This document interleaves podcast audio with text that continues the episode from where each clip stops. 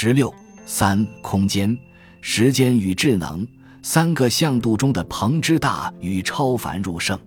庄子于《逍遥游》开篇，透过空间、时间与智能三个向度，揭示小大之变。欲了解庄周小大之变譬喻系统所蕴藏的意志，首当厘清个中小大相对何指。以下分就《逍遥游》开篇所述，个体抵达空间。经历时间与知识能力三个面向，加以爬书条理、论证剖析，试图据庄写庄，使能自历代诸家及当代学者大鹏水属的迷雾中出走，经准解码逍遥游中大鹏所欲，空间里程中的小大之变，就飞往目的地的空间里程而言，条与鸠与赤焰等小虫鸟跳跃飞翔的范围。捕出矮小的蓬蒿丛间鱼方枝头，而稍大的禽鸟如视莽苍者、视百里者、视千里者，则飞往较远的近郊草野或百里、千里之外的林野枝头。但相较于大鹏从极北的北冥振翅启程驶向极南的南冥，驼们的飞行里程不过是大鹏超过九万里的遥远征途中微不足道的一点而已。据 l a k o 与张森所言，就创作者的角度，譬喻的实质是借由一类事物来建构、表演、谈论另一类事物。若欲解析庄子描写小者与大者前往目标不同、空间里程疏异，此一譬喻所建构、表演、谈论的事件、活动、观点究竟为何，则当透过譬喻诠释、设想。理解并体验庄子所要表述的本质，方能解码譬喻。庄子在空间里程的小大之变中所使用的譬喻，属以上下为例的空间方位譬喻，对比《逍遥游》中振翅飞上九万里高空、飞往遥远南冥的大鹏，和只在低矮灌木丛中腾跃而上，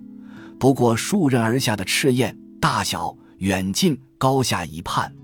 此与主流文化价值具整体相合性，位于上的往往象征着好的、高的、远的、快乐的、操控的，而处在下的则通常象征着坏的、低的、近的、悲伤的、被操控的。至于此主流文化价值何属，犹待进一步检证。即鸟喻人。《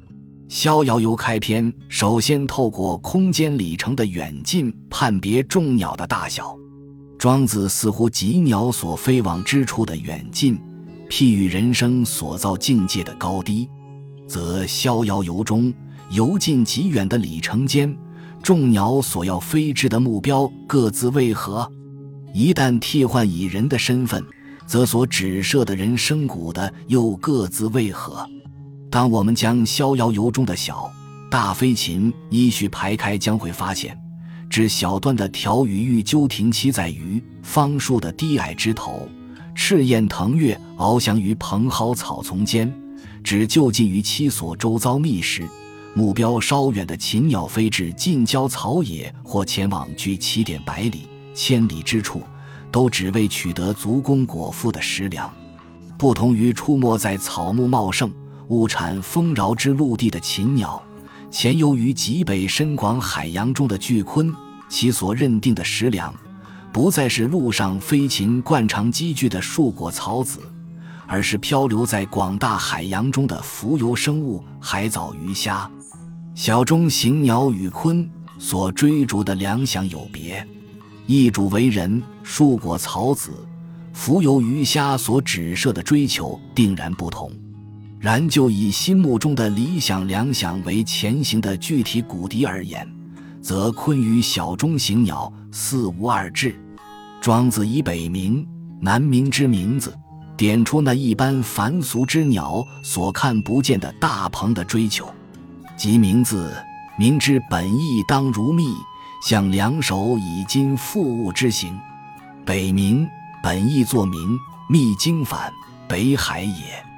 嵇康云：“取其名莫无涯也。”穷发李云：“发有毛也。”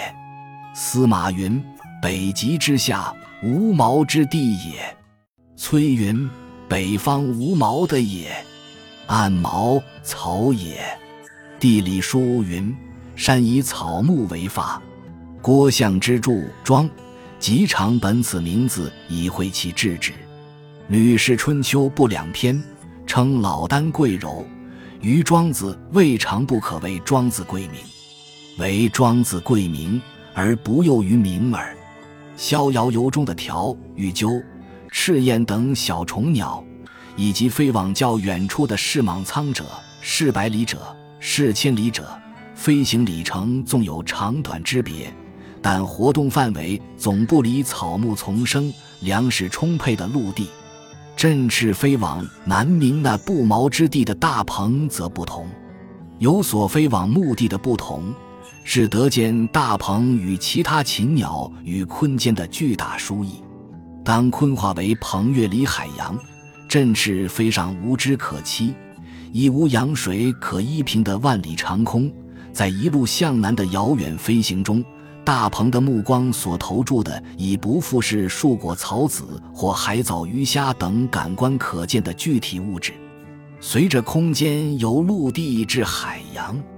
由海洋至天空，其间遨游者的体型由小而大，里程由近而远，对粮食、地利等物质欲望的依赖度，亦由路上同一向度但略见等差级别的积极追求，最终翻转为庞佛逆向的舍离。不再以外在可见的有形物质、具体形迹为追逐的首要目标，顶多可说将其视为顺其自然、水到渠成，恰巧源于于主要目标之中，或说不刻意获得而获得的偶然遭逢。值得注意的是，由鲲化鹏对个体生命而言，并非仅是由小鱼成长为巨鲲，由小鸟成长为大鹏的质同量变过程。而是蜕鳞片为飞羽，化于其为鹏翼的彻底之变。鹏所追求的目标，许因随着如是彻底的本质变化而有巨大翻转。当庄子经由空间里程的远近、目标食粮类别的不同，甚至飞行骨笛相关食粮与否等书意，皆是小者与大者的不同，其欲借此譬喻手法建构、表演、谈论的事件。活动观点究竟为何？雷考与张森指出，譬喻的实质是借由一类事物来理解并体验另一类事物，透过大多数人曾经验的具体实存物与物质作为譬喻，有助于读者体验那些其未曾参与的事件、活动、情感或观点。庄子在《逍遥游》中，透过陆上飞禽着实际聚众所同事的食粮，海中之鲲潜游觅食，迥异于群鸟惯习认定的食粮，以及奋飞苍茫长空，目光不复凝望具体可见的物质食粮，而投射向草木不生的穷发之所，明的大鹏，此等相异目标所呈现的小大之变。所欲展演的，自非一般世俗认定，累积物质财富，获得权位名声愈多愈好的价值。庄子于《逍遥游》中言：“赤雁笑之曰：‘彼且奚是也？我腾跃而上，不过数仞而下，翱翔蓬蒿之间，此亦非之至也。而彼且奚是也？此小大之变也。故夫知孝一官，行比一乡。’”德合一君而争一国者，其自是也亦若此矣。若夫成天地之正而与六气之变，以游无穷者，彼且恶乎待哉？故曰：智人无己，神人无功，圣人无名。铭文指出：知孝一官，行比一乡，德合一君而争一国者，才智能够胜任一个官职，言行能必应一个乡里。品德操守适合作为一国之君，或能力可使全国信服的人，这些在世俗价值中被认为成就最大者，在庄子的小大之变譬喻系统中，却仅只是在蓬蒿丛间翱翔腾跃，里程不过数仞上下，及基于食粮的赤焰，显见世俗价值所认定之大用，不过被庄子定位在判别孰小孰大的小端。庄子知孝一官，行比一乡，德合一君，而争一国之意，旨在点出这些人所追求、具备的品行德性或才智能力，都是为了满足圣人官职、必印乡里、君临一方，是全国信服所需要的外在标准。以言之，其所怀抱的贤德才能，既非为修养德性而具，亦非为使自身更真美善而备。更无关乎提升长养一己生命才致力修持，这些知行德而迥异于将内在的仁德透过推恩的功夫举思心加诸笔，视人如己的将内在的道德由内而外，从个人身修推至家国天下，终成就现实世界中的平治功业。不同的大小位阶，反映其所表彰的价值高下。而每一套价值的背后，必然存在一衡量的标准，此衡量之标准，又必出自某一特定的立场与观点。值得追问的是，既然世俗价值意界下的至尊至贵者，在逍遥游的空间里程中，仅被誉为条、玉鸠、赤焰等最小禽鸟，而庄子又明文指出，能达到最高境界的，并不是此小大序列中飞得最高。迁徙里程最远的大鹏，而是以成天地之正而欲六气之变，以由无穷者象征的无己、无功、无名的智人、神人与圣人。那么，在空间里程的小大之变中，与世俗文化相抵触，潜涌于辽阔大海的鲲与奋飞上高远穹苍之鹏的大，所指涉者究竟为何？以鲲。彭为大所表彰的价值，是否正如宋王元则、明吴伯宇、陈义典、方以智、亲王夫之、林云明及当代学者冯友兰、张亨先生所论，非庄子书中的最高境界？雷考与张森曾指出，好事上，多事上的价值观固然深植于文化之中，但某些与主流文化相抵触的团体。却会以不太明显的方式保持其他非主流价值，